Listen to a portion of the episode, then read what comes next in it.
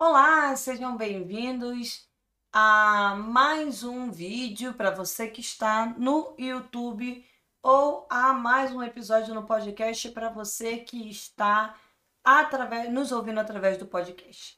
Hoje eu quero mostrar para vocês como criar uma SCD no programa do SPED Contábil. Então, a primeira coisa que eu recomendo é que você venha aqui em ajuda e verifique se você está com a última versão do programa que está disponível lá no site da Receita Federal. Isso é muito importante, tá?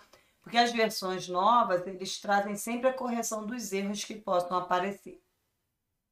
Então você vai vir aqui, ó, em criar uma nova escrituração contábil. E aí você vai colocar o nome empresarial, empresa teste, no nosso caso, tá? É uma coisa que geralmente você cria SCD dentro do sistema contábil, tá? Então você vai ter um layout muito parecido com esse, mas dentro do seu sistema contábil. Não vou ficar citando aqui nomes de sistemas contábeis porque não sou paga para fazer essa propaganda. Mas o layout é bem parecido. Então você geralmente gera o arquivo lá e importa aqui para o programa da SCD. Mas como o layout é bem parecido, eu vou mostrando para vocês aqui como criar, o que, que você tem que prestar atenção nesses campos. Então, você coloca lá o CNPJ da empresa, você diz qual é o estado em que ela está localizada e se ela possui NIRI, tá? Se ela não possui registro na junta comercial, você vai marcar zero. Se ela tem registro na junta comercial, você vai marcar um. Quando você marca zero, Ó, ele fecha o campo de NIRI. Quando você marca um, ele diz: tá bom, então me diz qual é o NIRI dessa empresa, qual é o número do registro dessa empresa na junta comercial. Ok? Qual é a data inicial? Se você existir, a empresa existia lá o ano inteiro, você vai colocar 2020. Note o seguinte: antes de colocar 2020, ele tem alguns campos aqui embaixo, ó. Modalidade de ACD. Então, quando você coloca que é 2020, esses campos eles se abrem. E a gente vai mostrar daqui a pouco para vocês o que isso significa, tá? Então, tô dizendo, ó, estou fazendo a minha declaração de 2020, tá? Ele está mostrando aqui é, deixa eu olhar aqui. Se é 09. Bom. Então, ele mostra aqui para a gente o seguinte: qual é a forma da STD? O que, que você está transmitindo? Livro diário auxiliar, livro balancete diários e balanço, livro diário completo sem escrituração auxiliar, Livro diário com escrituração resumida, tá? Ele, ele fala assim: ah, se você tem livro auxiliar, aquele pessoal que faz partidas mensais e usa. É, e, faz partidas mensais e usa livro auxiliar. Então, geralmente, o que a gente tem aqui ó, é livro diário completo sem escrituração auxiliar, tá? Qual é a finalidade? A sua declaração é original ou é substituta? Se eu coloco original, é, ele não vai pedir aí o número da, do recibo anterior. Se eu coloco substituto, ele vai pedir o número do recibo anterior. Número de ordem. Qual é o número de ordem? Então, qual é o número do ano passado? Ah, no passado foi número 10, então esse ano é número 11. Ah, esse é o primeiro ano da empresa, então é número um.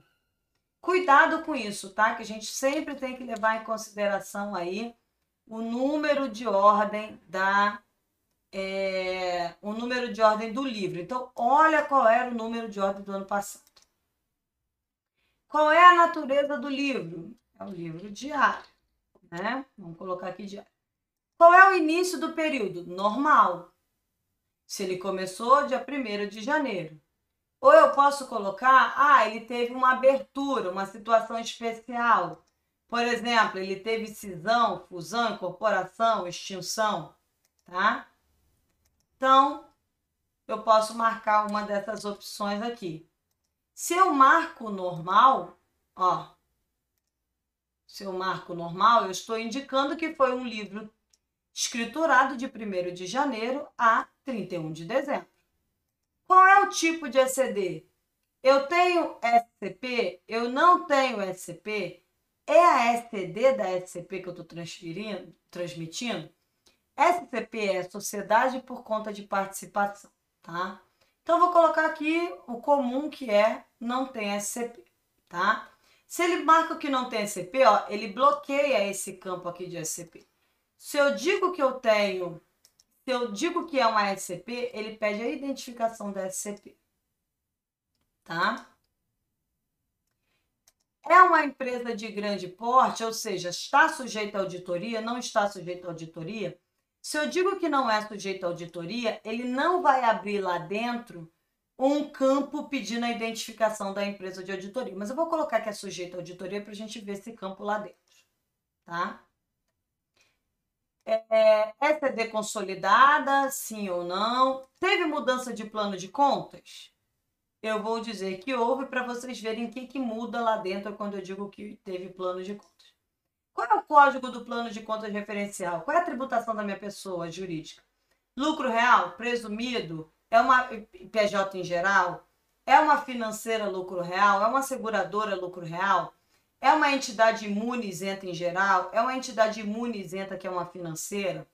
É uma entidade imune isenta que é uma seguradora?